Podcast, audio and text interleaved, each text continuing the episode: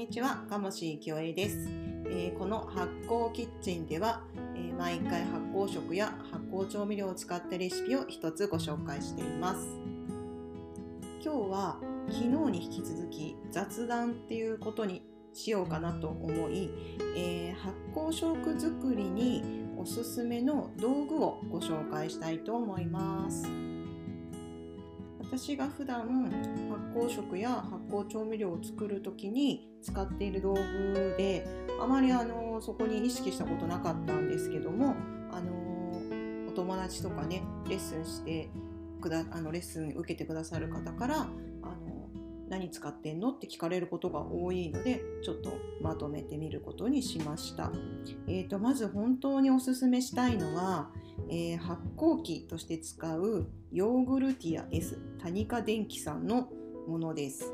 えー、これあのいわゆるヨーグルトメーカーみたいなものというかなんですよね。要は温度設定と時間設定ができてでそれでそこであの麹調味料をあの作ることができるというものですね。もうとにかく材料を、まあ、セットしたらあとは、えー、温度と時間をセットしてもうスイッチポンって押せば出来上がりを待つだけなんですね。それが本当に便利だと思います。まあ、何が具体的に作れるのかというと、えっと、麹物はほとんど作れますね。塩麹、醤油麹、えっと、甘酒、えー、私はこの間納豆もこれで作ってみました。まあ、あとヨーグルトもできますし、うんと、まあ、代わりえ、ー、とですね、なんか保温が効くから発酵調味料以外の使い方もたくさんなんかあの本であの一緒についてくる料理冊子の方では紹介されていました。まあ、一番のやっぱりメリットとしてはあのー、温度管理ができるっていうところですね。あの塩麹とか醤油麹、えーまあ、ひ塩もそうですけど一応基本的には常温でできるものですよね。時間をかけて、え、低い温度で、えー、ゆっくりゆっくりあの熟成というか発酵させて作るものはまあいいんですよね。なんですけど甘酒とかってえっ、ー、とでん透過したいんですよね。そうするとある程度温度が必要なんです、えーと、大体60度ぐらいですかね。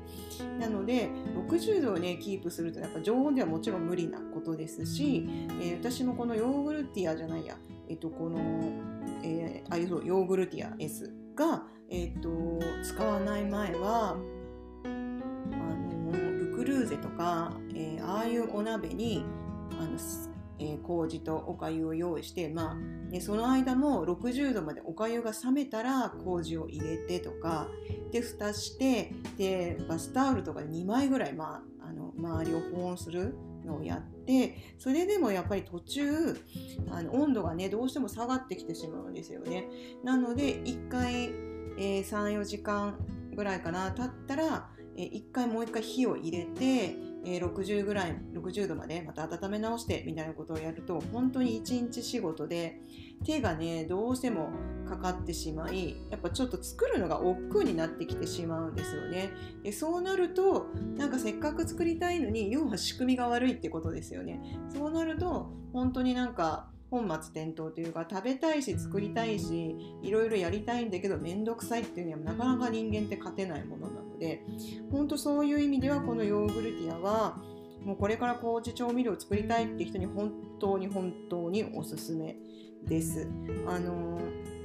常温で作れる塩麹や醤油麹もこれこういうのを使うと量は高い温度で短い時間発酵させるってことができるので、えー、まあ2週間ぐらいね普通常温でかかりますけど、まあ、6時間で作ることができるので夜セットして朝起きる時に出来上がってるとか、まあ、あのそういうねなんかちょっと急ぎで作りたいみたいな時とかは本当に本当に便利だと思うのでもうこれだけは絶対買ってほしいなっていう商品です。それからもう一つその発酵食を仕込むっていう意味ではあの保存瓶とかのあのー、使う頻度がねめちゃめちゃ高いんですけどこれも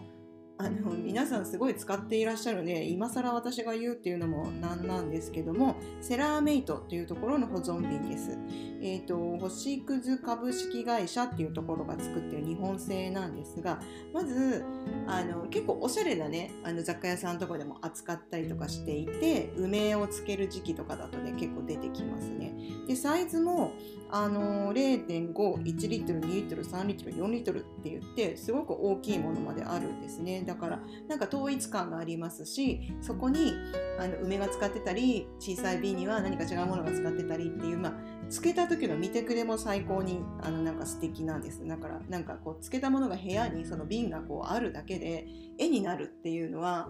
なんかいいですよね実用的でありつつそのインテリアになるってなんかめちゃめちゃ美味しいなと思います。で値段もそんなに別に特別高いものではないのであのおすすめしたいんですけどあと何がいいっていうのは形とかがおしゃれとか見た目がとかっていう以前にあの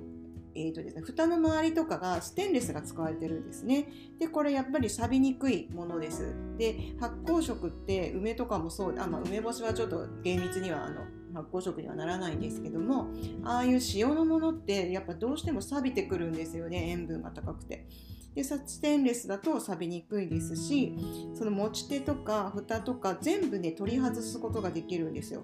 なので隅々まで洗って清潔に保つことができるっていうのがもう一番の売りじゃないかなっていう思いますね。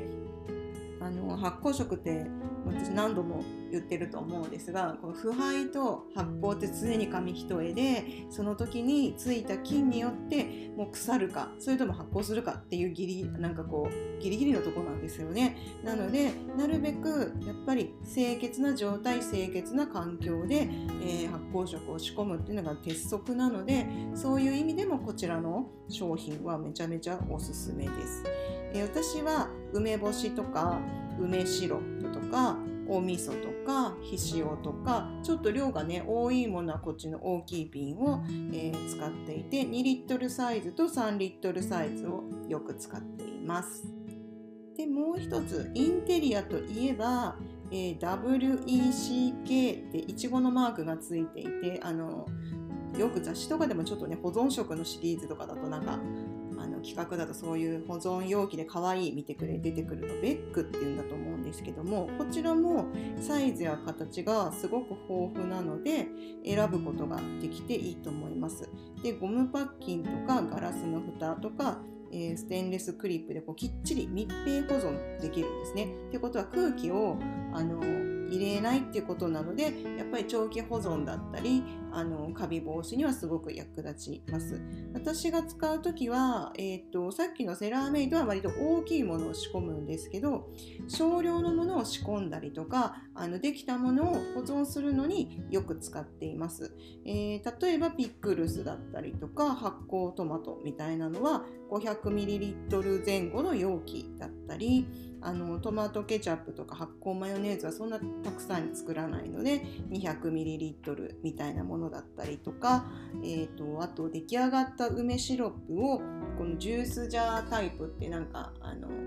なんですね注ぎ口があるようなちょっとこうラッパみたいな感じの形あのなんていうんですかね高形な感じであってそこそういう形のものにとかあとまあちょっと余ってしまったソースとかねドレッシングとかもそういうちっちゃい瓶に入れたりとかして、まあ、見てくれがまた可愛いのでなんかこう冷蔵庫に入ってるとこう様になってちょっとおしゃれだなみたいな感じになるんですよね。なのでそういうこのベッグもあのおすすめしたいと思います。はい、じゃあ今日はその発酵食を仕込むためにおすすめの道具をご紹介しました。今日はこの辺で終わりにします。それではまた。